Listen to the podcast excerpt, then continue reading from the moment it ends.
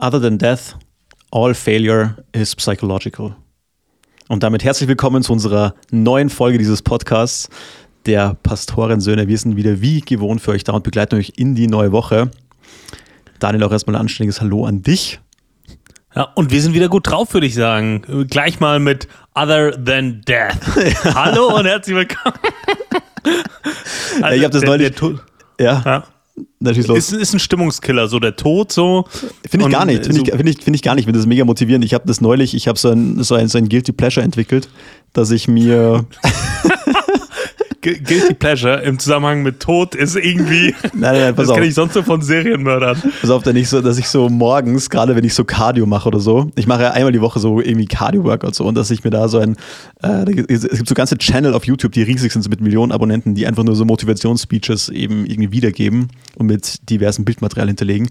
Ähm, also das habe ich nicht erfunden, das Zitat, sondern das ist anscheinend aus einem, also ich habe es nicht ganz rausfinden können, wo das herkommt. Also es wurde mal zitiert von Jocko Willink ähm, und es ist aber, glaube ich, ursprünglich aus so einem US Army Field Manual aus dem Zweiten Weltkrieg. Also, aber das kann ich, wie gesagt, nicht nachprüfen.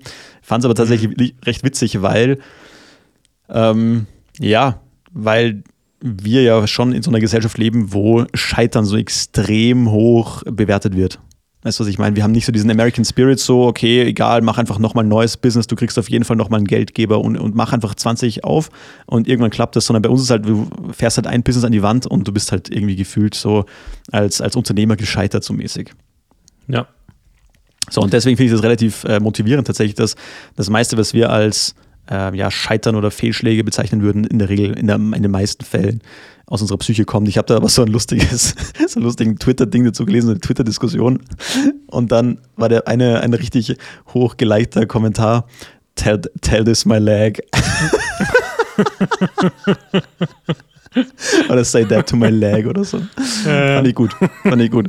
Du, ich muss jetzt was erzählen. Ich habe gerade fünf, original fünf Minuten, bevor wir gerade auf, auf Record gedrückt haben, weil wir machen nicht wirklich eine Vorbesprechung in der Regel, äh, ist, mir, ist mir eine Geschichte in den Kopf geschossen. Kennst du, wenn du sowas einschießt und du denkst, ah, oh, ja. da bin ich gescheitert. Pass auf, folgende Story. Richtig unangenehm, weil ich einfach mein Wort einfach derbe nicht gehalten hat und jetzt die andere Person einfach denkt, dass ich ihn einfach maximal angelogen habe. Und zwar eiskalt. Pass auf. Ich bin heute, heute Mittag äh, ganz spontan von einem Freund besucht worden, von einem guten Freund von mir.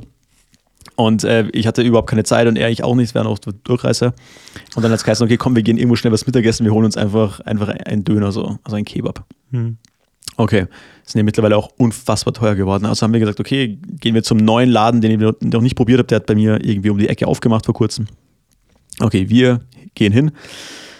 Und dann war so ein ganz modernes, so, so, so ein Kebabladen, der schon zu modern ist. Weißt du, ich meine, mhm. ich, ich, ich, mag ja. nochmal diese, diese abgeranzten, wo du denkst, ah, das Fleisch, das lag da schon zwei Jahre in der Kühltruhe. Keine Ahnung, aber weißt du, was ich meine?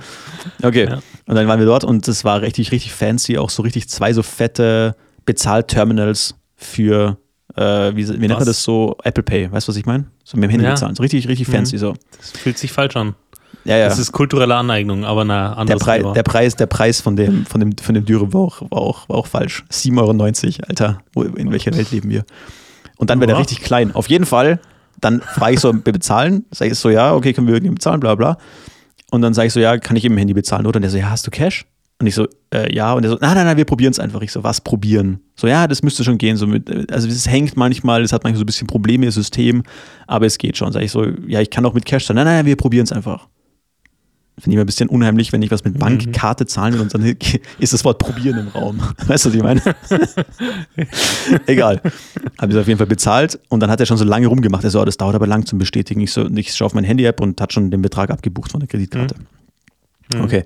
Ich so, ja, danke. Und dann waren wir so eine Minute da gestanden und irgendwann war ich so, okay, können wir jetzt gehen so? Und er so, äh, ja, hat's abgebucht bei euch? Und ich so, ja, ja. Und dann er so, passt, können, ja, okay.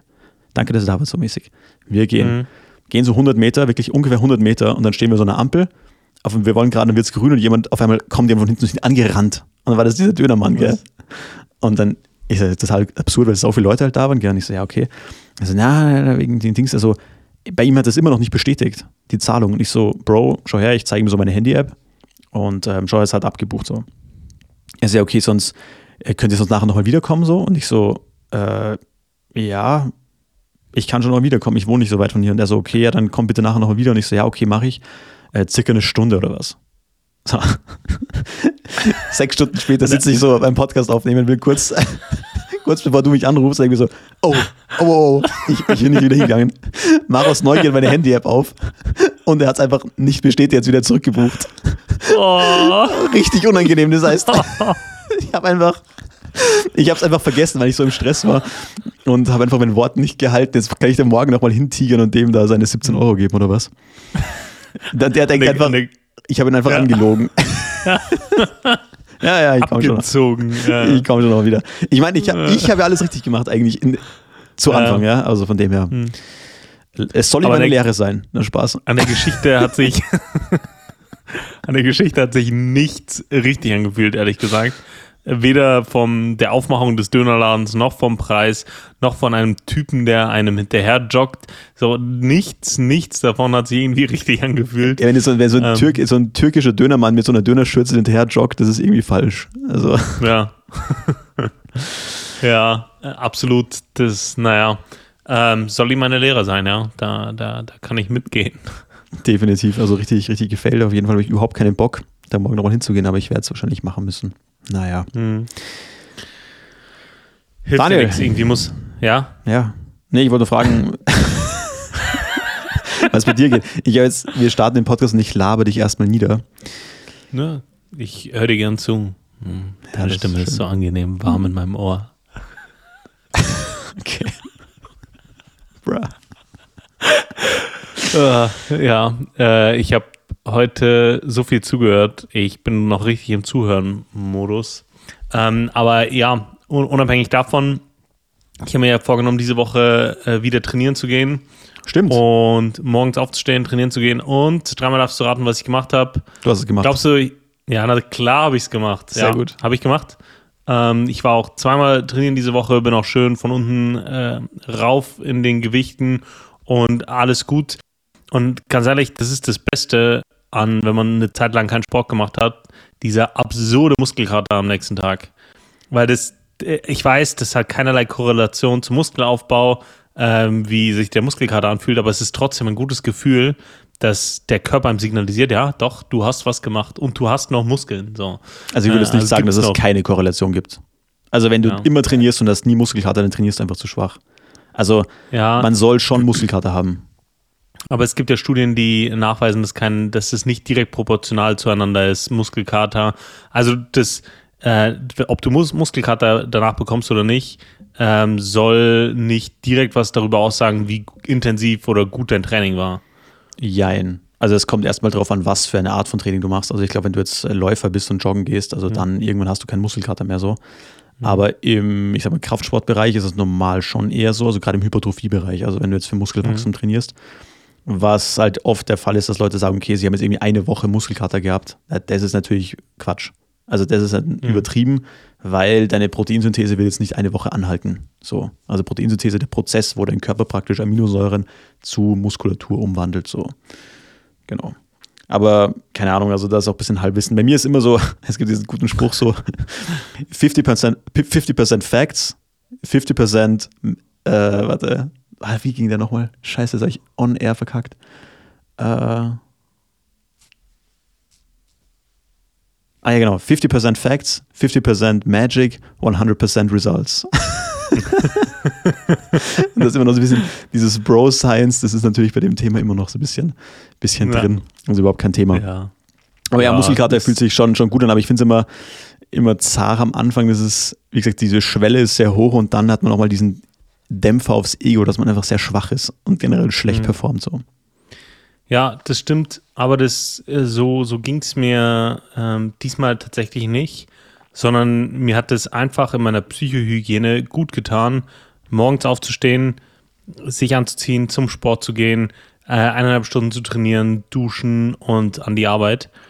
Und das, das hat mir gut, gut getan, so irgendwie so zwei vor sechs vor dem Fitnessstudio zu stehen äh, und dann da rein zu marschieren. Stark. Ähm, ja, ja, das war, war gut und auch die, die Bewegungen äh, fühlen sich natürlich an die Übungen. Du, du triffst die Muskeln, die du ähm, ja, trainieren willst und so und das gibt einem insgesamt einfach ein gutes Gefühl. Aber ich muss tatsächlich auch sagen, ich fühle mich jetzt so ein bisschen wie Baymax. Ich weiß nicht, ob du den Film gesehen hast. Baymax. Genau, ist so ein Disney-Film. Da geht es um so einen, so, einen, so einen Roboter, der sieht aus wie das Michelin-Männchen. Mhm. So, weißt du, und der, der ist aufgepumpt, also ist quasi ein, ein Luftballon. Und ich fühle mich so ein bisschen wie so ein Luftballon, weißt du, es ist nichts fest, aber alles so ein bisschen gespannt so. und ich, ich weiß nicht, ob du das kennst, aber man, man, äh, man fässt sich ja, wenn man so einen Muskelkater hat, die ganze Zeit so ähm, unangemessen an. Ne? Also man, man also, also, also ich. Also du meinst damit Mann, meinst du du? Kennst du das nicht, wenn du äh, Muskelkater in der Brust hast, dass du dann den Muskelkater so ein bisschen massierst? Manchmal ist es extrem selten. Ich sitze dann eher so da und, und spanne meine Brust an, um das so zu spüren, mäßig. Ja, ja, ich, ich drücke dann so rum, so gerade innen der, an, an, der Brust. Bei mir, äh, wenn ich Muskelkater habe, dann spüre ich das sehr gut in dem Druck. Und das, ja, okay. Wir schweifen hier gerade richtig. It's a rabbit hole up. Was willst du jetzt damit ausdrücken? Ähm, was ich damit nur sagen will, ist, dass in, am Tag danach äh, sitze ich im Büro mit Hemd und mhm. du, du fühlst dich halt so, so ein bisschen aufgepumpt. Also es haben sich ja keine Muskeln äh, gebildet über Nacht, aber man, äh, du spürst, okay, du hast was gemacht. Dann hast du einen Muskelkater und dann drückst du so, so an dir rum. Und ich fühle mich so, so wie Baymax oder das Michelin-Männchen, einfach so ein bisschen, einfach so ein bisschen aufgepumpt. Ähm, ja, und so, so, so geht es mir ein bisschen. Ich habe dann äh, meiner, meiner Frau gesagt, ähm, ja, jetzt war ich zweimal diese Woche, der Start ist gemacht, jetzt muss ich Momentum aufbauen und dann sie so, ja, du verbringst zu viel Zeit mit Simon. So. Aber ich weiß, was du meinst. Bei mir war das damals so krass. Das ist auch ganz, ganz unangenehm.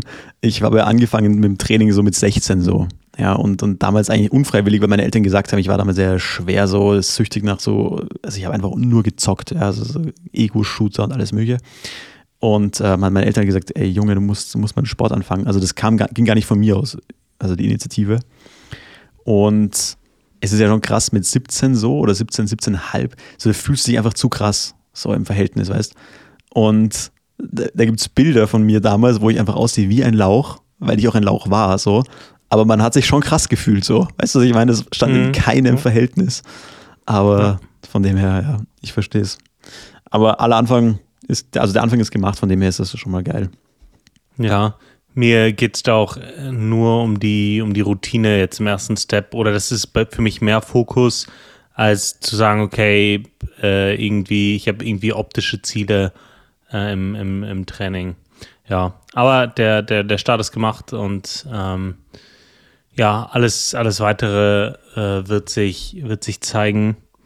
Ähm, weißt du, zum Leben als Christ gehört ja auch so ein bisschen, das ist ein harter Übergang, ich weiß. Sehr aber, hart, ja, äh, dachte gerade. Ja, das, herzlich willkommen in, in, im Head von Daniel.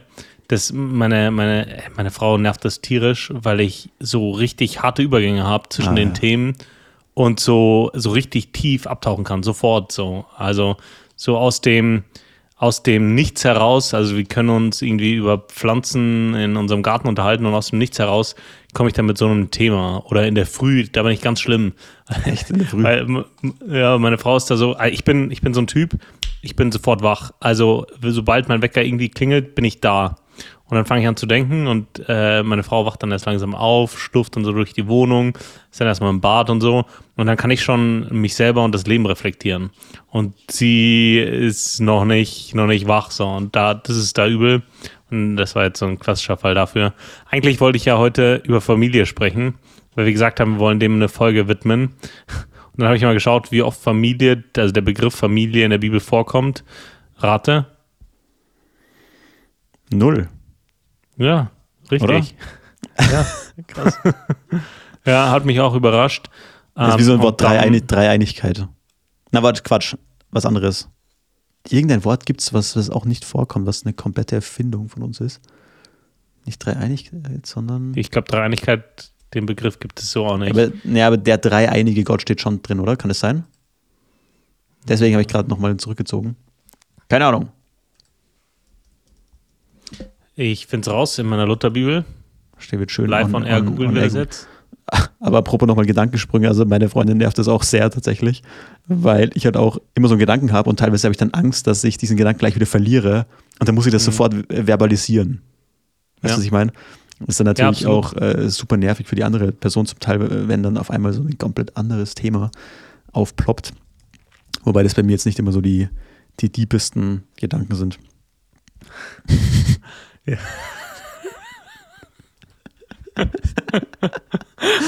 okay, was hast du rausgefunden in der Lutherbibel? Dreieinigkeit gibt es auch nicht. Krass. Ähm, ja.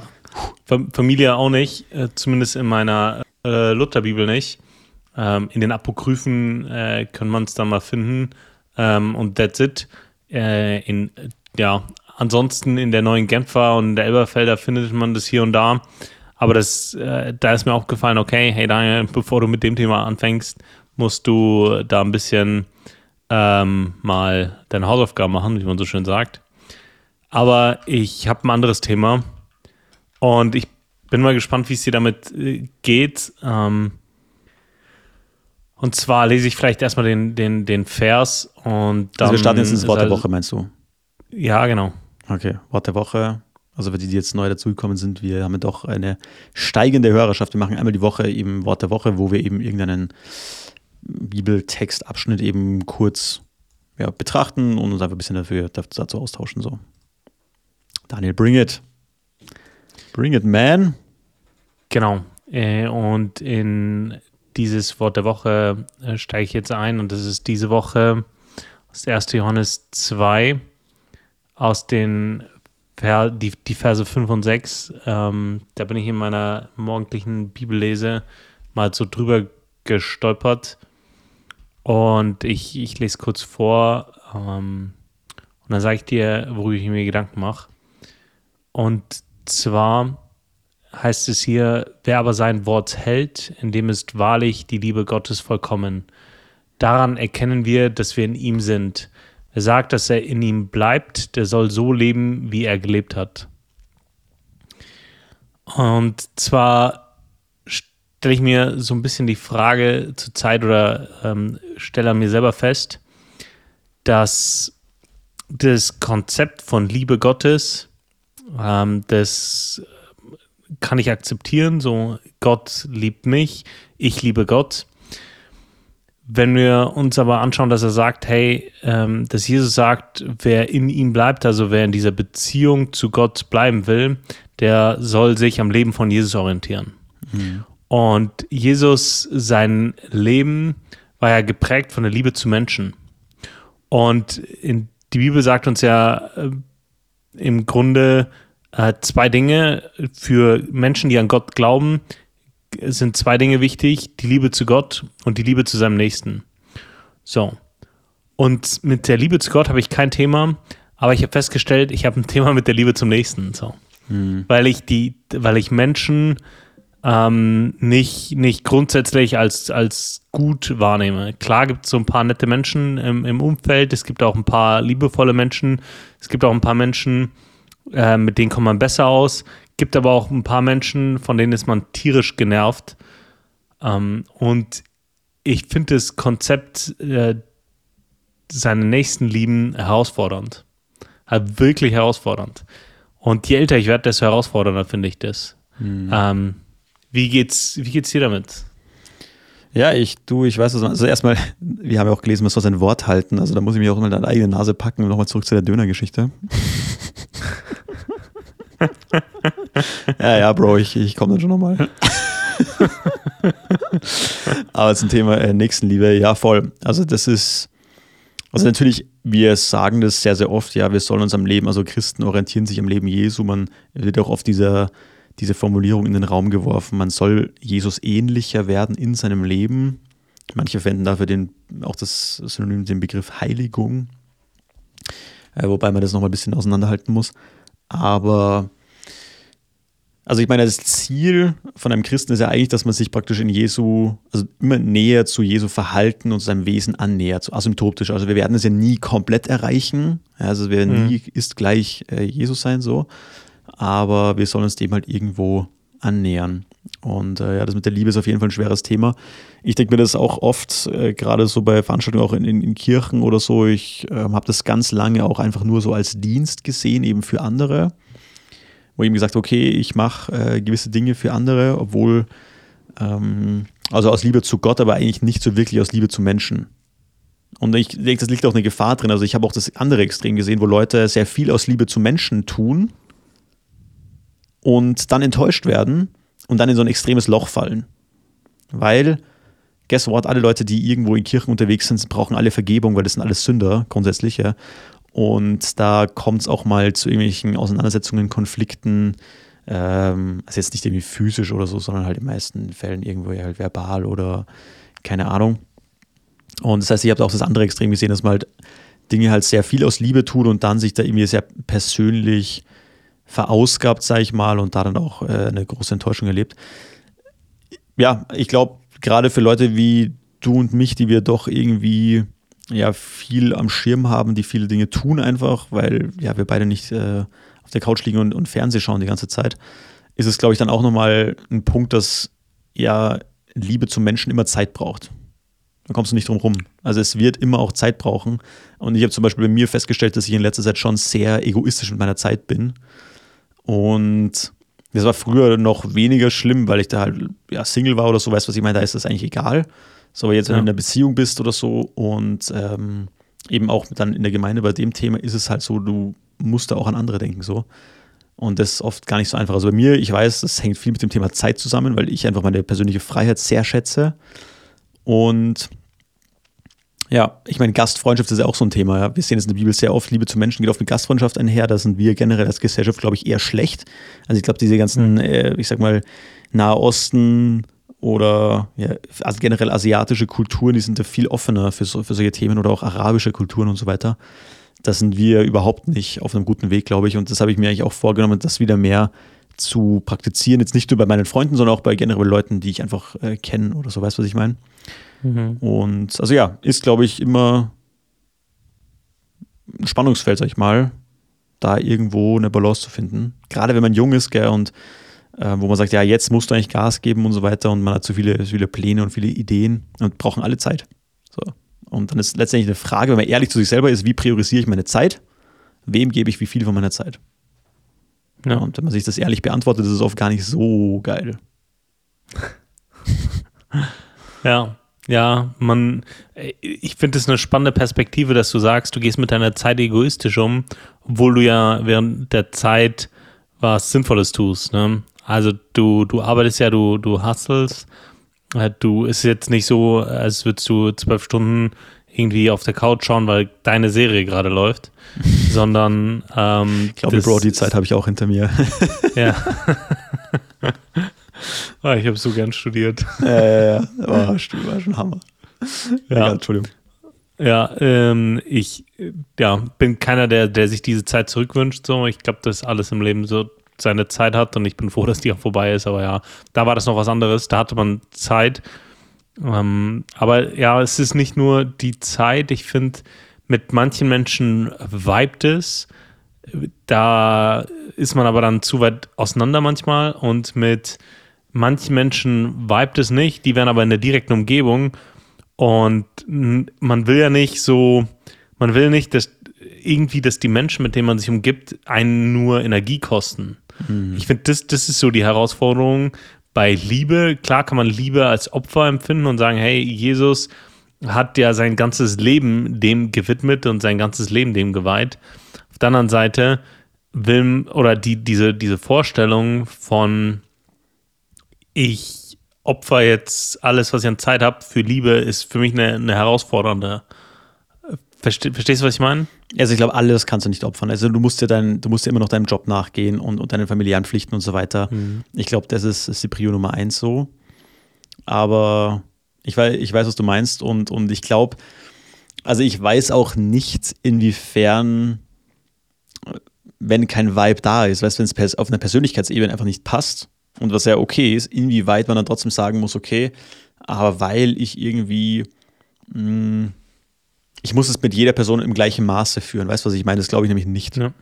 Ähm, mhm. Weil Gott hat uns ja schon unsere Persönlichkeit gegeben und mit manchen Persönlichkeiten matcht es einfach besser und mit manchen halt eher weniger. Das heißt jetzt nicht, dass ich irgendwie unfreundlich bin zu denen oder die schlecht behandle oder so.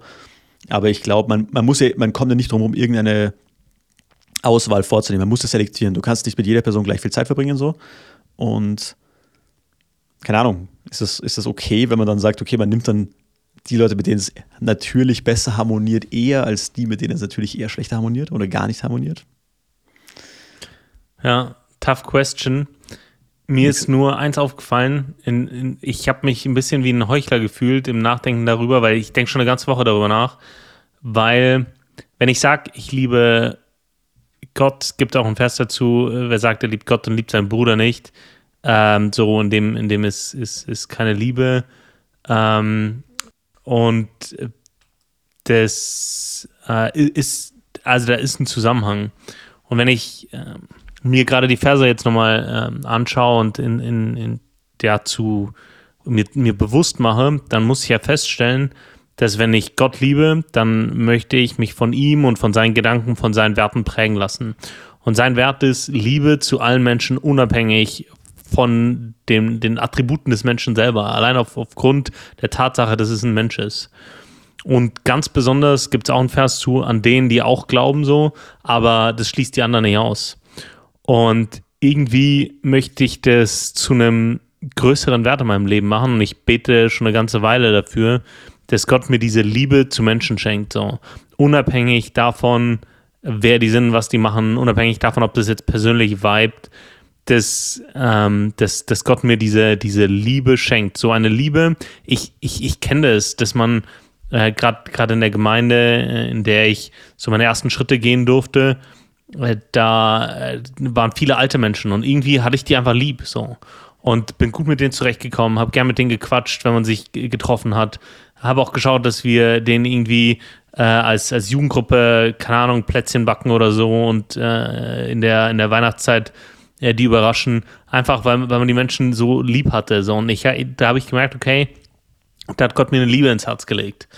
Ähm, aber ich finde, je älter man, man wird, desto mehr Enttäuschungen erlebt man. Und das macht einen so ein bisschen hart. So, ne? Mhm. Und da, da, da bitte ich ganz viel dafür, dass, dass Gott mir die, die, die Liebe schenkt, ähm, seine Liebe so und sein, sein Blick auf Menschen.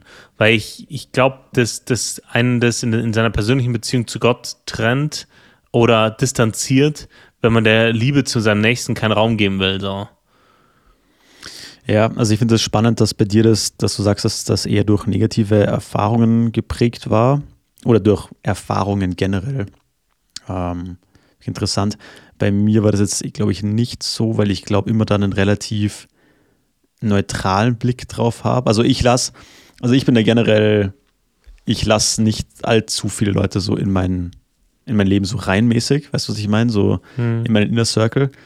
Ähm, das bin ich einfach von meiner Persönlichkeit so aber ich habe überhaupt kein Problem. Also ich bin jetzt trotzdem ein sehr geselliger Mensch. So. Ähm, also bei mir geht es da wirklich eher um dieses Zeitding, tatsächlich. Mhm. Ähm, und weil du es vorhin gesagt hast, dass du das lustig findest, dass ich, dass ich das als egoistisch bezeichne, naja, weil du verfolgst ja Ziele, die dir oder jetzt äh, deinem, deinem nächsten Kreis einfach äh, ja, eventuell gut tun, ja, aus deiner Perspektive. Und natürlich, das ist ja dann egoistisch und in einer gewissen Form muss man das ja tun, so. Ähm, du bist jetzt nicht äh, komplett da, ich sag mal, Mutter Teresa. Aber auch, auch genial von Stromberg, das, dieses, wo, er, wo der Ulf so meint, ja, Mutter Teresa, dieses, dieses Bemuttern, das kommt bei Männern einfach nicht gut an. Das hat schon einen Grund, warum die, warum die Nonne war. Sehr gut. Sehr gut. ähm, also genau, also finde ich spannend, also dass du von ein bisschen einen anderen Punkt kommst, aber ich weiß auch, was du meinst. Also ich habe auch immer wieder Phasen, wo ich äh, Gott bitte, dass er mir Liebe zu Menschen gibt, weil man natürlich auch extrem abstumpft, gell? Und ich finde das ziemlich krass. Ich habe neulich jetzt wieder irgendwelche Videos aus der Ukraine gesehen, so wie sie irgendwelche Panzer da abschießen. Du siehst einfach so Menschen sterben. weißt du, was ich mhm. meine? Auch wenn du jetzt ja. nicht keine Leiche rumliegen siehst, so, aber der Panzer explodiert, sprich, da sind drei Leute tot, so. Ähm, und dann schaust du die Kommentare an und siehst so, ja, voll gut, ich freue mich voll, dass äh, die Russen zurückgeschlagen werden und so, wo ich mir denke, ja, aber der 21-jährige Typ, der den Panzer da gerade fährt, der kann da eigentlich auch nichts für den Konflikt mäßig so. Mhm. Ähm, ja, also man, man, man stumpft auch extrem ab irgendwie über menschliches Leid und, und es ist teilweise auch super schwer, sich da irgendwas anzuschauen. Im Fernsehen, keine Ahnung, über irgendwelche armen, armen Länder und so weiter. Ähm, aber ja, auch im nächsten Umfeld eben, es ist einfach, man muss seine Ressourcen irgendwie aufteilen und das Beste daraus machen. Und das ist gar nicht immer so einfach, dann auch immer die ganzen Leute in der, in der Kirchengemeinde da noch zu berücksichtigen, so. Hm. Zu einem Ausmaß, was angemessen ist, so. Ja. Ich glaube aber, und das, das, äh, das ist so das, was sich bei mir immer mehr manifestiert. So, ich, ich möchte ja, dass meine persönliche Beziehung zu Gott intensiver wird. Und weil ich, ich fest davon aus bin, äh, davon äh, ausgehe oder äh, fest davon überzeugt bin, dass in ihm sein, ja, also in, in, in Beziehung mit, mit äh, ihm sein, mit Gott sein, bringt alles Gute im Leben hervor. Alles Gute, Wahre und Schöne kommt nur aus dieser Beziehung heraus, weil er allein gut war und schön ist. So. Und all das, all das, ähm, all, all das, was, wonach man sich sehnt, all das, was wertvoll, ewig und, und, und schön und gut ist, das kommt aus ihm. Das heißt, wenn ich das will, dass sich das in meinem Leben manifestiert, möchte ich eine, eine, eine, eine gute, eine, eine tiefe Beziehung zu ihm haben. Und ich glaube, dass ich mich persönlich von dem Gedanken trennen muss, dass das genügt so. Äh, Im Sinne von, dass nicht, dass ich noch mehr machen muss, aber ich kann nicht sagen, okay, Gott will ich, aber die Menschen, denen gebe ich einen minimalen Raum in meinem Leben. Mhm. Äh, sondern ich glaube, wenn, wenn, wenn ich will, dass mein Herz so schlägt, wie Gottes Herz schlägt, wenn die, das, was Gott sich wünscht, äh, das wird, was ich mir wünsche, wenn ich mich am Beispiel Jesu orientiere, dann muss ich der Liebe zu Menschen Raum geben.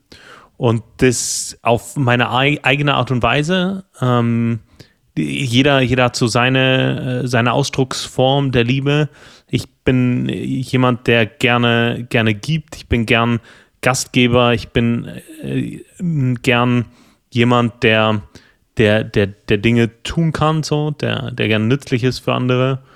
Ähm, ich bin da jetzt keiner, keiner, der von sich aus kommt und jeden Tag schreibt uns, wie geht's dir heute und äh, was beschäftigt dich, was bewegt dein Herz so, ne? Also ich gibt Leute, die können das, äh, ich, ich kann es nicht, ich bin eher jemand, der, der durch Taten der Liebe versucht, ähm, das, das deutlich zu machen, so. Und, aber ich muss dem Raum geben. Ich muss dem Raum geben in meinem Herzen zuerst und dann in, in meinem Leben. Und äh, ja, ich bin auch dankbar jetzt für den Aspekt der Zeit, den du mit eingebracht hast, weil das, weil du natürlich völlig recht hast. Ne? Wenn ich meinen Kalender blocke mit Aktivitäten und dann sage, ja, ich würde ja gerne, aber ich habe keine Zeit, dann ähm, ja, nehme ich mich da so ein bisschen aus der, selbst aus der Verantwortung. Hm. Ja. Und ich habe keine Zeit, ist ja Quatsch. Also die konkrete Formulierung wäre, ich nehme mir dafür keine Zeit. Genau. Weil wir haben alle gleich viel Zeit so. Und mhm. ähm, das war jetzt mein nächstes, also ich fand es sehr gut, was du gerade gesagt hast, ähm, weil ich finde, dass es ein sehr nobles Ziel ist tatsächlich, ein sehr selbstloses Ziel. Und ähm, als Christen sind wir dazu berufen, nach, nach Höherem zu streben. Also das Durchschnitt ist für uns, der Durchschnitt ist für uns kein, kein Punkt, an dem wir uns messen wollen. Meine Frage wäre jetzt aber gewesen, ja, okay, jetzt sagst du, okay, du hast dieses Ziel, mehr Zeit mit Leuten zu verbringen, was streichst du dafür? Weißt du, was ich meine? Weil ich finde ja. find immer gut, über Konzepte nachzudenken, aber ich finde es immer dann schade, wenn man sagt, okay, das ist mein Konzept, ich will das erreichen, und dann hat man halt keine, kein, kein wirkliches Ziel formuliert, was quantifizierbar oder irgendwie ähm, greifbar ist oder umsetzbar ist. Ja. Ähm, das heißt, du musst ja irgendwas streichen. Weißt du, was ich meine? Mhm. Weil ich, ja. ich kenne dich ja auch, du bist ja auch niemand, der jetzt äh, dem, dem Genuss frönt, äh, dem Übermäßigen. Mhm. Ab und zu schon. Also, so ein kleiner Hedonist ist ja in jedem von uns. Aber nein, aber was würdest also, du denn da streichen dafür? Also, was würdest du denn, also du musst ja Zeit mhm. anders verwenden. Ja. Also ich, was ich gestrichen habe, ist, ähm, als wir hierher gezogen sind, sind wir, das habe ich am Anfang von unserem, unserer Podcast-Reise erzählt, dass äh, ich am Anfang äh, oder dass wir hergezogen sind für eine, die Gründung einer Kirche ähm, an dem Ort, an dem ich jetzt bin. Und das ist ongoing so. Das, äh, und im Rahmen dessen, um Menschen hier kennenzulernen, bin ich in einen örtlichen Verein ähm, beigetreten, der zweimal die Woche oder zwei Abende die Woche äh, meine Zeit in Anspruch genommen hätte. Äh, einen Abend die Woche habe ich geopfert für den Podcast. Äh, und äh, jetzt bin ich an einem Punkt, wo ich sage, okay, hey, ähm, das, das, das geht nicht, ich kann nicht Teil des Vereins sein, aber nie da sein oder nur ja, einmal die Woche äh, da sein. Und ich habe jetzt gesagt, ich streiche das aus meinem Leben und habe damit einen Abend frei und habe diesen Donnerstagskonflikt, wo wir meistens aufnehmen, nicht mehr. Und ähm, genau, und so Krass, weil in Bayern, also in Bayern am Land ja. ist es ja, ist ja vereinsmäßig schon wichtig, weil die Leute reden sonst, ja, und äh, um Leute kennenzulernen, also krass, okay, interessant, interessant. Ja, aber ganz ehrlich, Simon, ich bin da, ich bin da nicht der Typ für. Ich, ich habe mich, ich bin keiner von diesen Leuten, die in einen Raum kommen und sofort äh, magnetic sind, so, also wo, wo die, echt, ich habe vor kurzem eine, eine, eine, eine tolle äh, Serie gesehen und äh, da beschreibt einer seinen Bruder und er sagt äh, über ihn, ja, ich dachte, er ist mein äh, bester Freund, aber so hat auch jeder andere seiner Freunde gedacht. So, ne? Mhm. Und es gibt so Leute, die sind so, so anziehend, dass jeder das Gefühl hat, hey, wir sind Friends, wir sind Best Friends und äh, die, das, die, die kommen direkt ins Gespräch und so weiter. Ich bin jetzt zehn Tage äh, im, in, im neuen, in einem neuen Bereich für mein Unternehmen ich habe jetzt über den Ehemann einer der, der Leute äh, oder äh, einer der Leute, die da sind, mitbekommen, die denken alle, ich bin, äh, ich rede nicht mit denen, ne, weil ich, äh, ich komme immer mit Hemd oder maximal mit, mit, einem Rollkragenpullover und ich äh, bin ja in meiner Arbeit vertieft.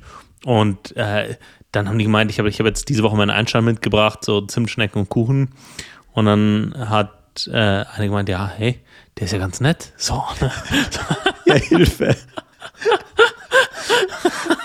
also es wundert, so. das wundert mich jetzt ehrlich gesagt ein bisschen, weil ich kenne dich ja schon länger und äh, ja. ich finde, du hast, also ich finde, du hast gerade gesagt, du bist jetzt nicht so magnetic, also ich finde, du hast eine sehr positive Ausstrahlung. Also ich, ja, ich bin ja, ich bin ja Psychologie-Fan, also ich, ich mag das ja total. Ja.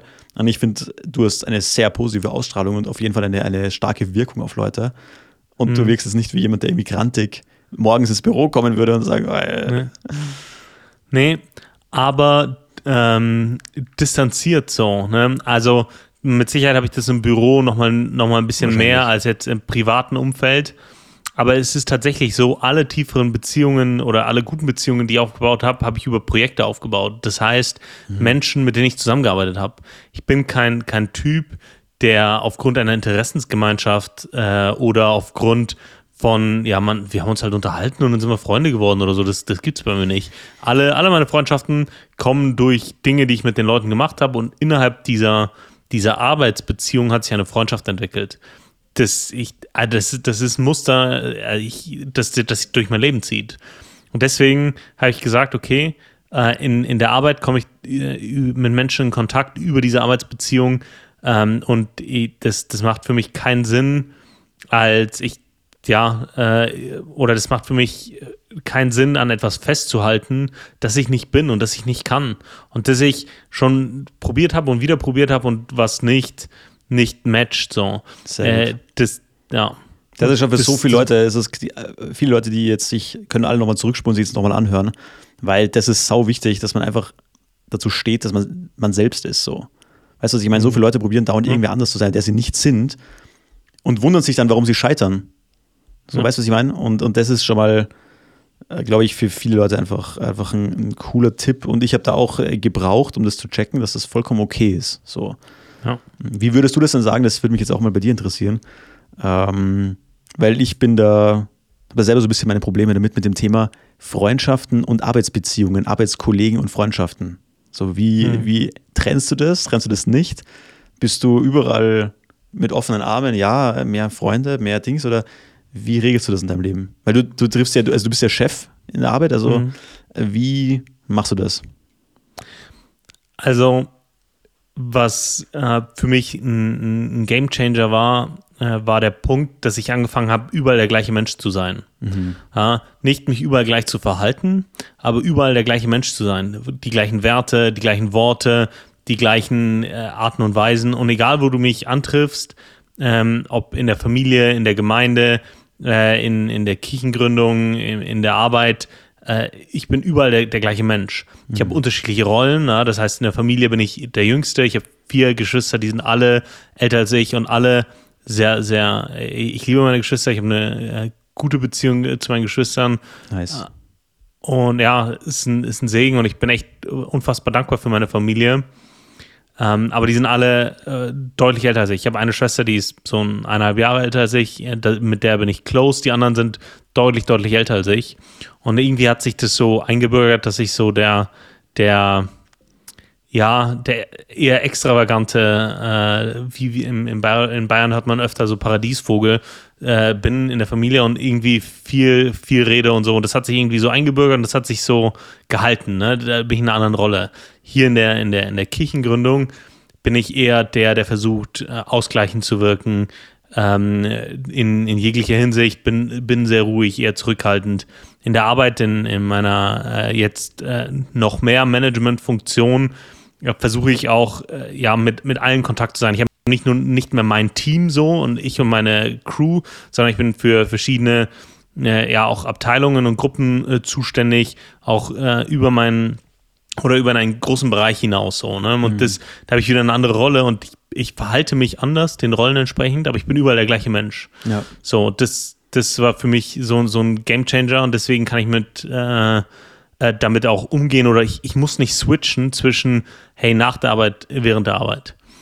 Ähm, ich habe von einem Freund von mir ein, ein, Jobangebot bekommen mal, das ist schon ein paar Jahre her und ich hätte für ihn arbeiten können und ich bin dann auf ihn zugegangen nach reiflicher Überlegung, habe gesagt, hey, ich kann das nicht trennen. So, wenn du äh, mein, mein, mein Chef bist uh, und wir haben in der Arbeit einen Konflikt und wir sehen uns danach privat, dann kann ich das nicht trennen. So. Mhm. Und das, ähm, und das, das, das war eine, eine, eine, wichtige Erkenntnis für mich. Ich habe dann den Job auch abgelehnt und äh, das, das war auch eine gute Entscheidung.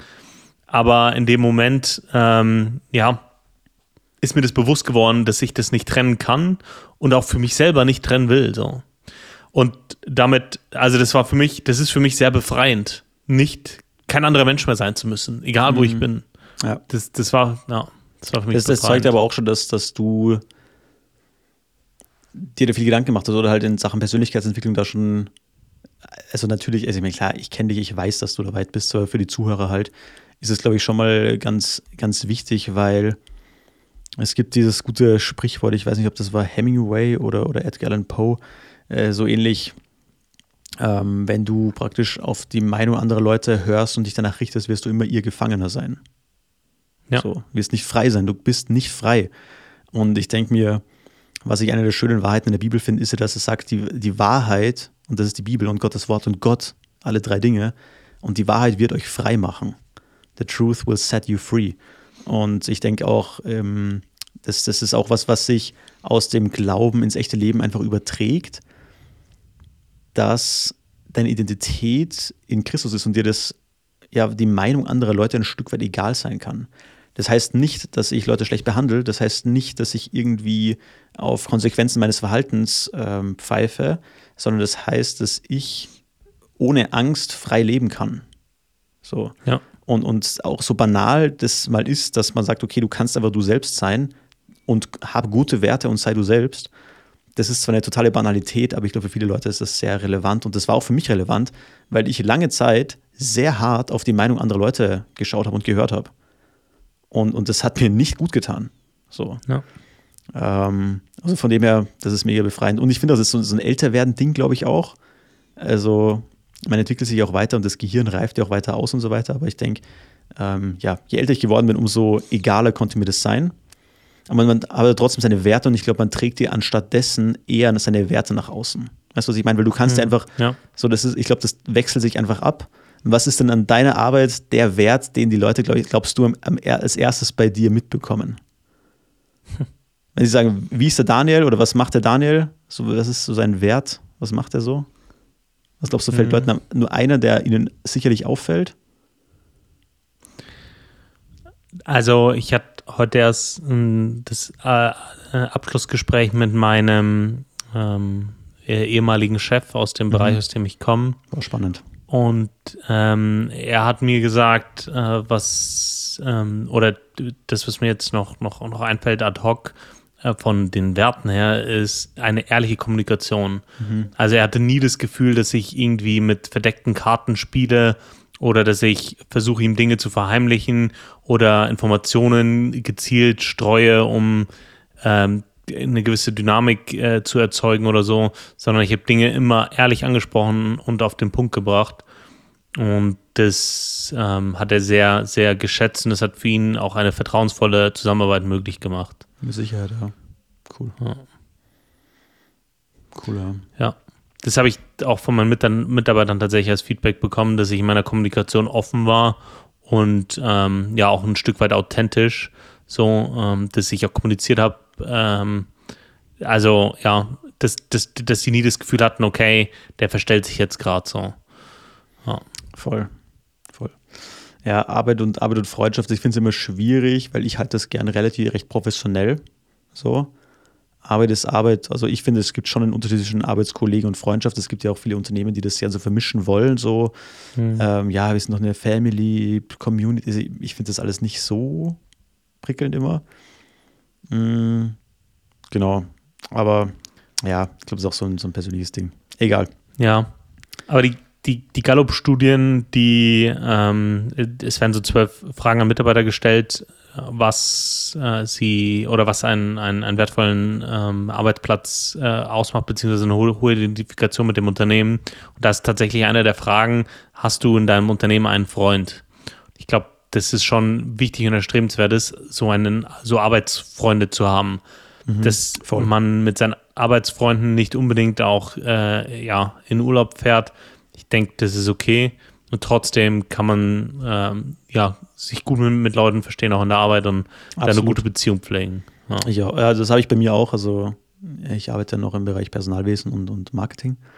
Und das habe ich da auch und das ist sehr, sehr gut, weil unsere Werte beide relativ identisch sind, was Arbeit, Arbeit betrifft. Dass wir einfach immer Gas geben zum Beispiel. Ähm, mhm. Dass wir in unserem Bereich einfach auch ja, die Besten sein wollen, so uns gegenseitig aber auch unterstützen. Und wenn man da, also wir arbeiten in den gleichen Bereichen, an, an den gleichen Projekten und so weiter, da ist es dann sehr, das ist sehr cool. Also das ist schon, schätze ich, schätze ich auf jeden Fall sehr. Ja, ja. ich, ich habe tatsächlich die, die, die, die Begebenheit, dass sich ein, äh, ein sehr guter Freund von mir in meinem Team gearbeitet hat. Und äh, ich schätze ihn als Mensch extrem und äh, ich komme sehr gut mit ihm zurecht. Aber das hat dazu geführt, dass wir uns immer verquatscht haben über Themen, die nichts mit der Arbeit zu tun haben. So. Ja. Gerade wenn er früher da war und ich früher da war, kon, also wirklich, ich, äh, ich, kann, ich kann viel, viel mit ihm reden, ich rede auch gern mit ihm. Und dann äh, konnten wir uns eine Stunde verquatschen, so bis die anderen so eingetrudelt sind und dann, oh, äh, ich habe einen Termin und so. Ne? Das, ja, das war. Oder dann plötzlich wird das Whiteboard dann gebraucht, um zu sagen, ja, hey, wir schauen uns jetzt Räume an für die Gemeindegründung und die sind, das ist so der Grundriss und schauen, da kann man das und das machen, so. Und dann hast du plötzlich. Also ja auch mal gut, wenn man so irgendwas im Gespräch oder so, man hat irgendwie so einen Call, okay, und dann quatscht man noch so persönliche Sachen in der Arbeit und so. Mhm ja, okay, du, ich habe jetzt, hab jetzt gleich noch ein Zoom-Meeting. Du, ich muss auflegen. Okay, passt, ciao, ciao. Und dann alle legen so schnell auf, weil dann wieder so, der, dann ist halt Punkt oder so, dann ist keine Ahnung, der Termin, ja, genau. aber so sofort so, so, Pause und jetzt, ja, ja. ja hallo, und dann geht wieder der ganz andere, ganz andere Person übernimmt wieder so. Genau, plötzlich muss performen so. Ja. ja, und ich, das ist so ein richtig harter Cut gerade mit den Calls und mit dem ähm, Teams, Zoom, was auch immer weil du ja wirklich, also äh, mir ist schon passiert, dass man über richtig tiefe Themen redet und dann sagen muss, äh, ja, du, sorry, ich habe jetzt einen Kundentermin, äh, ich muss mhm. raus, so, ne? Also so, keine Ahnung, ich weiß nicht, ob ich mich von meiner Trau Frau trennen soll und dann, äh, du, sorry, ich muss raus, so. Ja, ja. Äh, ja aber ich finde es, wenn man zu Hause, äh, von zu Hause aus arbeitet, finde ich das noch schlimmer, weil du da noch in dieser Zuhause-Umgebung bist. Also das fühlt sich dann, also dieses Umschalten und Performen, das fällt mir im, im Meeting Room mit dem Kunden vor Ort viel leichter als äh, zu Hause, wenn, wenn neben mir die Wäsche steht und äh, keine Ahnung, ich dann gerade noch mit, mit einem Arbeitskollegen über irgendwie so Persönliches gesprochen habe und dann da rausgehen und performen. Naja. Ja, krass. Naja, du, apropos Arbeit, weißt du, wer auch ganze Arbeit geleistet hat die Woche? Und letzte Woche der Typ, der diese Brücke gesprengt hat. In der Ukraine. Diese, hast du mitbekommen, diese Krimbrücke? Ja. Ja, ja, Und jetzt beschuldigen sie sich gegenseitig, wer die jetzt in die Luft gesprengt hat. Also, er weiß, was ich mir dabei gedacht habe. Ich habe mir das, ich habe mir das ja gegeben und ich fand das echt crazy so. ähm, weißt du was, wie viel Courage muss man eigentlich sagen? Irgend, irgendwo wurde dieses Projekt ja gebrieft so oder gepitcht, ja. so heißt das. Und ja, wir, wir können da keine Raketen drauf schießen, weil die haben da richtig krasse äh, also Luftabwehr, also so Abwehrraketen Mhm. halt, da kommen wir nicht durch. Schiff, per Schiff geht auch nicht. Ähm, hat der Bock, einen LKW zu fahren? So, weißt du, weißt du, einer so, yep, ich mach's, finde ich gut. Ja? Ich mag LKWs. Und was für ein Badass muss das eigentlich gewesen sein? Wie, wie dicke Cojones muss der Typ gehabt haben, weil der ist ja nicht gefasst worden. Und der hat sich ja nicht Mhm. selber getötet, sondern der hat in den LKW Nee. irgendwie geparkt und ist abgehauen oder was weiß ich. Mhm. Also es war einfach ein richtig guter Plan, der einfach funktioniert. Und weißt du, wie viel Sprengstoff das sein, um so eine Brücke in dem Ausmaß einzureißen? Ja. Ey, die ist 19 Kilometer lang, die Brücke fast. Irre. Also unfassbar. Also. Und, und du musst ja wissen, dass der das riskiert hat. Und wenn dich der FSB halt auffängt, viel Spaß. Ja. Also das willst Ja, du, glaube ist ich, vorbei. nicht. Und Ja. äh, du musst, und du weißt ja auch, selbst wenn jetzt dieser Plan im Best-Case-Szenario aufgeht, so, dann wirst du niemals geehrt werden. So niemals wird es jemals Nee. wissen, Ja. dass du das warst. Ja. Können die, können die auch nicht machen. Aber das ist so, ah, das musst du wirklich, äh, aus sowas musst du aus Überzeugung machen. Aber ich, ich frage mich, ob, ob das so war, ja, okay, irgendwas müssen wir machen und der Typ gesagt hat, ja, ich fahre halt einen LKW oder ob das so eine, so eine richtige Operation war mit Codename, irgendwie Brummi oder so. Ähm, Burning Bridge. ja, du, ich habe damals diese BB-Operation. so, keine Ahnung. Ich meine, die werden dann auch nicht gesagt haben, irgendwie der Adler verlässt das Nest oder so oder keine Ahnung, der Fuchs seinen Bau. äh, Oder, Weißt du, weißt, weißt, ja. warum, weißt warum die Amis ihren, ihren Operationen immer so coole Namen geben? Das habe ich auch neulich erst erfahren, weil am Anfang von dem, also Operation Enduring Freedom oder was, Operation Iraqi Freedom, also die Irak-Invasion gemacht haben, da haben die denen zum Teil so dumme Namen gegeben, so, keine Ahnung, Task Force Sponge und so Sachen. und sind da drauf und hatten dann so richtig Gefechte und sind draufgekommen, wenn da jetzt jemand stirbt, dann steht halt da beim Briefing, was an die Öffentlichkeit rau rausgeleitet wird, dass jemand bei dieser Operation halt gestorben ist, dann ist dieser lächerliche Name da. Und, und deswegen haben die dann gesagt, für Publicity-Gründen, wenn was schief geht, dass die einen coolen Namen haben. So deswegen nehmen die, keine Ahnung, Task Force, keine Ahnung, Strike Eagle oder was weiß ich. Hm. Also so kinderbuchmäßig. Aber es fand ich auch witzig, dass es so einen banalen Grund hat einfach. Publicity. ja. Ja. Weil wir so viel über Arbeit äh, geredet haben, hattest du mal einen, so, einen- so einen richtigen Bürojob, wo du so zwei, drei, vier, fünf Tage die Woche ins Büro musstest? Ja, ja, sicher, die ganze Woche. Ähm, am Anfang vor Corona. Hm. Ähm, wir hatten tatsächlich ein übertrieben großes Büro so. Ähm, Hm. Und wir waren, ja, ich habe da mit einer sehr guten Kollegin gearbeitet, die mich auch, also Chefin beziehungsweise am Anfang, die mich halt auch eingeschult hat und so. Und ja, das war so meine Bürozeit und dann äh, mit Covid hat sich halt vieles, vieles dann so verändert. Also ich arbeite Hm. mittlerweile viel im Homeoffice und muss halt ab und zu nach Wien. Aber ja, das hat, was meine Arbeitsatmosphäre betrifft, schon sehr viel verändert dann. Aber ja, Was ist, was ist dein Take zu Essen im Büro? Ja, also ich bin ja der generell, also ich war ja damals immer so der Meal Prepper, weil ich immer, also ich habe halt immer so, keine Ahnung, mein Essen vorgekocht mitgenommen, weil, Hm. keine Ahnung, aber es feiert halt nicht jeder, wenn du so eine, so eine Dose Thunfisch aufreißt. Weißt du, was ich meine? Im Büro. Und ich habe schon, ich habe schon so ein asoziales Essverhalten ähm, zum Teil. Also wenn ich jetzt teilweise, so wie heute, ja, einfach mal einen Ja. Tag, wo du einfach nicht dazu kommst, irgendwas zu essen. Das gibt's einfach mal. Hm. Also meine Ja. Massephase läuft gar nicht gut. Ich versuche gerade zuzunehmen und ich schaff's einfach nicht. Ähm, und dann habe ich hier vor dem Podcast einfach noch so eine, ich nenne das den Quick Tuner. Das ist, habe ich eigentlich von Markus Rühl abgeschaut. Diese Quick Tuner, du nimmst einfach eine Dose Thunfisch, machst du die auf und dann nicht abgießen oder irgendwas, einfach nur leicht bisschen Salz drüber und dann essen. So. Mhm. 40 Gramm Eiweiß und sonst nichts. Also eigentlich perfekt, aber mega assi einfach. Ja. Besonders aus dieser Blechdose. Ich hatte Ja. heute, äh, wir, haben, wir, haben, wir haben jemand Neues eingestellt und äh, wir haben so ein, so ein, so ein Desk-Sharing. Das heißt, ähm, wir, du buchst dir jeden Tag einen Platz, der noch frei ist, wenn du ins Office musst. Und ich bin heute neben, neben einer neuen gesessen, Ungarin, äh, neu. Äh, in, äh, und da ist mir das aufgefallen, Essen im Büro, das hat schon was mit Rücksichtnahme zu tun. Also die, die hat auch äh, wirklich Meal Prep gemacht. Die, die, die hatte für zwischendurch eine Dose, die hatte fürs, fürs Frühstück eine Dose, fürs Mittagessen eine Dose, äh, aber alles so in, in volle Mahlzeitgröße. Und getrunken hat sie so, so zwei Tassen Tee Äh, am Vormittag, am Nachmittag musste ich dann ein anderes Werk. Äh, aber so, so eine halbe Liter Tasse. Und das, das, das Essen war zuerst, hat sie die Blaubeeren aufgemacht, das war kein Thema.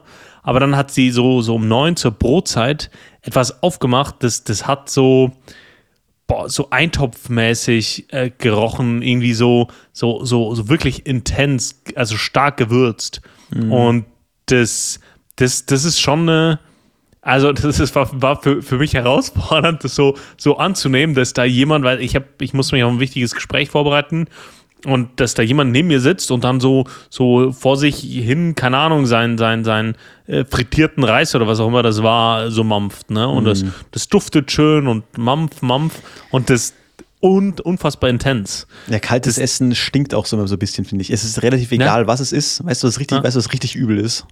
Das sind gekochte Eier. Digga, brutal, wirklich. Wenn du so, wenn du so gekochte Eier so hast, irgendwie. Und. Die stinken unglaublich, das riecht so richtig nach Ei. Kein Witz, wenn du die so kochst und dann schälst du die, da war ich, ja. mal, im, da war ich mal im Zug gesessen und hat neben mhm. mir jemand so seine Eier angefangen zu, zu, zu schälen. So, so, wirklich. Und das, das ist auch so ein klassischer Deutscher. Und es hat einfach dieses Zugwagenabteil so voll gestunken und seitdem fällt mir das immer auf, wenn ich selber mal so Frühstückseier mache oder so. Ähm, Digga, das ist nicht geil. Das ist halt echt nicht gut. Also gerade ja. wenn du so, du schreckst dir so ab. Auch abschrecken wäre auch witziges, witziges Wort. Kennen wir sonst eher vom IS. Aber auf jeden Fall, wenn du die Eier so, so, ab, so abschreckst und dann schälst, ich finde schon, das ist immer richtig unangenehm. Riecht so. Ah. Naja. Naja. Übrigens, was mir auch aufgefallen ist, was mir die Woche aufgefallen ist, dass ich weiß nicht, ob das jetzt mit der Wirtschaft zusammenhängt, aber dass irgendwie viel zu viel Werbung für Kredite geschalten wird. Was? Alter, es war wie so, ich will jetzt nicht sagen verhext, aber klassische YouTube-Werbung kommt einfach so für so, Klein, ja. für so Kleinkredite, für so Fernseher und so Sachen, so Elektronikartikel, so Werbung, so nimmt er den Kredit und es war so unfassbar positiv, so extrem, also wirklich, du warst, gut, du warst wirklich gut drauf nach der Werbung, also richtig guter, positiver Vibe. Und dann ja. habe ich irgendwann was gegoogelt oder was und war auf irgendeinem komischen Forum unterwegs und dann war auch wieder diese ganzen Werbungen, gell? Und dann hat die mhm. BAWAG PSK, also eine der größ, größeren österreichischen Banken, so eine Werbung gemacht. Pass auf, und ich habe den Text mir rausgeschrieben. Das ist die Nachbarn neidisch machen. Das ist sich leisten, was man liebt. Das ist Kredit. ich denke, was? was ist das für ein Verb, äh, Wert, die die Nachbarn neidisch machen? So ja, als das, erster, das so ist sich leisten, Punchline. was man liebt. Wo ich mir denke, Alter, no. dann bitte geh arbeiten, ne? für und kaufst dir dann. Weiß, was sind wir für eine Gesellschaft, echt? Und auch wieder extrem positiv, wo ich mir sage, so ein kleiner Junge und der Papa so daneben, wo ich mir denke, ja, auch komisch, auch psychologisch, dass man mit dem schlechten, mit dem negativen Wort positive Werbung macht. Neidisch ist ein mhm. ganz negatives Schlagwort so. Ja. Ähm, aber ganz komisch. Und ich glaube, dass momentan schon viele Leute so einen Druck empfinden, weil die mhm. Kosten für alles explodieren, aber ja. niemand irgendwie Geld spart, gefühlt. Weißt du, was ich meine? Weil es ja. eh weniger wert wird, so mäßig. Ja, absolut. Aber wo würdest du sagen, weil das, das frage ich mich nämlich auch, wo würde, würdest du denn verzichten? Also im ja, Zuge der jetzigen Inflation, wo würdest du verzichten, wo wärst du bereit zu reduzieren? Also bei mir ist es automatisch, also ich habe mir früher so gern so teure Kleidung gekauft. Hm. Mäßig so. Also ich war irgendwie, ja. keine Ahnung, also ich, ich habe ja damals, als ich Schüler war, so gar kein Geld gehabt. Und dann habe ich halt studiert hm. und habe halt nebenbei gearbeitet und dann habe ich halt zum ersten Mal so ein bisschen mehr Geld verdient. Und ähm, auch lustig gell, während dem Studium, aber auf jeden Fall komisches Statement irgendwie. Aber jedenfalls. also ich war halt gezwungen dazu, weil ich musste mir mein Studium halt selber finanzieren so. Ja. Und äh, ich hatte dann auch, war auch äh, viel, viel Glück und, und, und, und Gottes Gnade und so weiter auf jeden Fall. Und da habe ich mir dann irgendwie so entwickelt, dass ich mir halt so Kleidung gekauft habe, weil es mir so egal war, was das kostet so. Mhm. Und das hat sich mit der Zeit, habe ich mir so gemerkt, das brauche ich eigentlich gar nicht, das bin ich nicht. So, das bin ich mhm. einfach nicht. So sicher, man muss irgendwo gut gekleidet sein und so, aber ja, juckt mich irgendwie nicht mehr so wirklich. Ähm, und dadurch habe ich da einfach ein bisschen so zurückgeschraubt mäßig so, weißt du, was ich meine? Mhm. Und ja, aber sonst, sonst habe ich da auch nicht wirklich irgendwie was. Das, ich, ich hatte jetzt, äh, mein, mein Handyvertrag ist ausgelaufen mhm. und ich hatte einen, einen Vertrag mit, mit neuem Handy und der, so, und ich, ich bin jetzt auch aus dem äh, Young Tariff rausgefallen. Das heißt, äh, für Leute unter 27 oder unter 28 mittlerweile kriegt man noch vergünstigte Tarife und so. Ah, und ich bin da, ich bin einfach rausgefallen und ich habe gesagt, okay, hey, ich hole mir ein Prepaid mit äh, meinem aktuellen Handy Was? und ja, ja, weil es gibt so Prepaid-Verträge, wo du irgendwie 8 Euro im Monat zahlst im Netz der Telekom und irgendwie 10 Gigabyte Datenvolumen hast oder so. Was? Hm. Und ähm, ich, habe mir gedacht, okay, hey, 10 Euro im Monat für, keine Ahnung, 8 Gigabyte und 20 Euro im Monat für 20 Gigabyte, sowas in den Dreh, ja, 20 Euro im Monat max, das, das geht. So kann ich mit leben. Und ich habe meinen Vertrag schon gekündigt vor Ewigkeiten und, und dann ruft Telekom an, ich bin jetzt drei Monate einfach nicht rangegangen. So. Und irgendwie äh, letzte Woche war ich dann in so einem Mut, dass ich gesagt habe, komm, hörst dir an. So, ne? Und dann habe ich dieses Gesch und ich war eigentlich so, das war für mich. Ah, ich, Punkt, ich weiß jetzt schon, wie die Geschichte ausgeht. Ich weiß jetzt schon, wie die Geschichte ausgeht. so, ne? Und äh, dann, dann, ähm, so, ja, und ich war eigentlich schon so, nee, das, das, das mache ich nicht. Und ich habe gesagt, ja, äh, ich hatte jetzt einen, einen Tarif für junge Leute und da hatte ich äh, den und den Betrag so, ne? Und mehr, mehr will ich nicht zahlen. Und die so, ja, hm, ich gehe und rede mit, mal, red mal mit meiner Chefin. Ich rufe ich ruf sie später nochmal an. Ruft die mich dann später tatsächlich nochmal an und sagt, ja, ich habe mit meiner Chefin geredet, können wir machen. Ne? Und dann sage ich, hm, ja, ich weiß nicht, weil wir haben ja auch von dem Anbieter, ich habe äh, auch äh, hier das, unser Internet und so, und ja, ich weiß nicht. Und dann hat sie gesagt, ja, hm, den Vertrag haben nicht sie gemacht, äh, sondern ihre Frau. Ich rede mal mit meiner Chefin. Ja, okay. Dann äh, mit ihrer Chefin geredet, ich war kurz in der Warteschleife, ja, okay, da kann man nochmal 5 Euro äh, runtergehen, so, ne?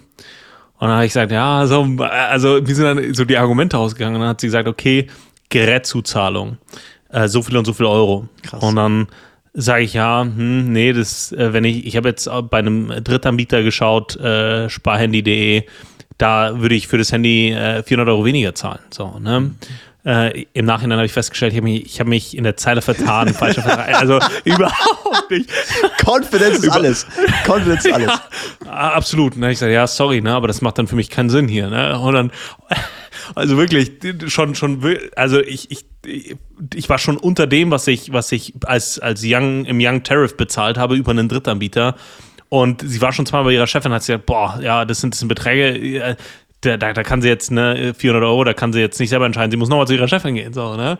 Und dann habe ich gedacht, oh, so, so wird eng für mich, wird eng für mich, ich komme hier aus dieser Nummer nicht mehr raus, so, ne? Und dann ähm, ruft sie mich an und sagt, ja, äh, die, die Chefin hat gesagt, ja, äh, sie, wir wollen sie als Kunde unbedingt behalten, äh, wir gehen damit so, wir reduzieren ihnen das nochmal, so, ne? Und, ich, und, und dann so, ja, und übrigens, sie kriegen noch zwölf Monate Disney Plus im Wert von 100 Euro noch oben drauf. So. Nice. Und dann so, ja, äh, okay. wir sind einfach die Argumente ausgegangen, da, also ich, ich wollte verzichten, ich wollte runterschrauben, aber die, die, die Frau, die hat mich einfach so, und jetzt, jetzt habe ich einen Handyvertrag, äh, den ich nicht wollte, mit einem Handy, das ich eigentlich nicht wollte, einfach weil es ein gutes Angebot war. Ja, ja, ja. Aber das ist, das, das ist so geil, weil die wollen dich als Kunde halten. Wenn du denen sagst, du willst das Interesse zu kündigen, dann können die so viel mehr machen. Das ist brutal. Ja, absolut. Und das, also ich habe es mit allen Vergleichsportalen verglichen. Ich bin so viel günstiger. Ich bin auch äh, günstiger als, äh, ja, äh, günstiger Anbieter ähm, in, dem, in dem Segment. Und das, ja, keine Ahnung. Äh, und natürlich könnte ich jetzt das Ganze wieder stornieren und sagen, nee, das, das mache ich trotzdem nicht. Aber irgendwie so und deswegen habe ich Quatsch, gefragt, mach, du hast doch ein besseres, du hast doch einen besseren Deal jetzt. Ja, ja, aber das, ich könnte ja auch mit hier weniger zurechtkommen, so. Ach, noch weniger? Heißt, ja, ja. Also so. ich, äh, äh, nicht in, in, in dem Sinne, dass ich sage, okay, wenn ich, wenn ich auf das Handy verzichte, dann muss ich auch keine Zuzahlung machen und dann ist mein Vertrag ja auch günstiger, so, ne? Ah, so, so diese, diese Gedankenspiele. Aber der Aufwand, jetzt das, das zu kündigen ja, und zurückzuschicken, jetzt, jetzt ist rum. So. Weil jetzt habe ich, jetzt hab ich die Benachrichtigung bekommen, hey, als wir haben für sie äh, Priority Shipment vermerkt. Ja, das heißt, sie kriegen das Handy noch früher. So. Mhm. Dann, uh, normaler Lieferzeit sechs Wochen. 14er iPhone? Mhm. Ja. Ah, nice. Ja. ja. Das Pro-Modell. Sehr gut. ja, das, das, das ist, das ist nochmal noch, noch mal eine andere Geschichte. Aber ich, ich hatte das, das normale 12er und ich habe damals gesagt, okay, Daniel, du musst dich demütigen. Du willst das Pro-Modell, aber du brauchst es nicht, also nimmst du das 12er. Ja, und dreimal das, ja, ich habe mich jetzt zwei Jahre darüber geärgert, dass ich nicht das Pro-Modell habe, weil ich immer das Gefühl habe, ich habe ein altes Handy in der Hand. Und das ist so, so dumm, ja? das ist so materialistisch, das ist so, so falsch und trotzdem ja, hat es mich gequält. Aber weißt du, wo es nicht falsch ist, ist bei MacBooks. Immer das Pro-Modell nehmen, niemals. Das, das, ja, du bist, du bist immer, immer besser mit mehr Leistung, weil du brauchst die Leistung immer, egal was du machst. Außer du machst es wirklich nur Browsen und schaust nur Filme. Ähm, Hm. Aber ja, es ist, es ist, es ist, es ist, ist ja auch, die kalkulieren die Produkte genauso, dass es immer schwierig ist, sich zu entscheiden vom Preis. Das machen die schon Mhm. gut. Die Ja, Apfelmenschen. beim MacBook habe ich einen anderen Take zu, aber das ist äh, vielleicht mal äh, was für eine andere Folge. Wir haben jetzt schon eine Stunde sechs durchgeredet Durch genudelt. hier. Boah, ich Ja. habe hab die Zeit heute diesmal voll aus den Augen verloren.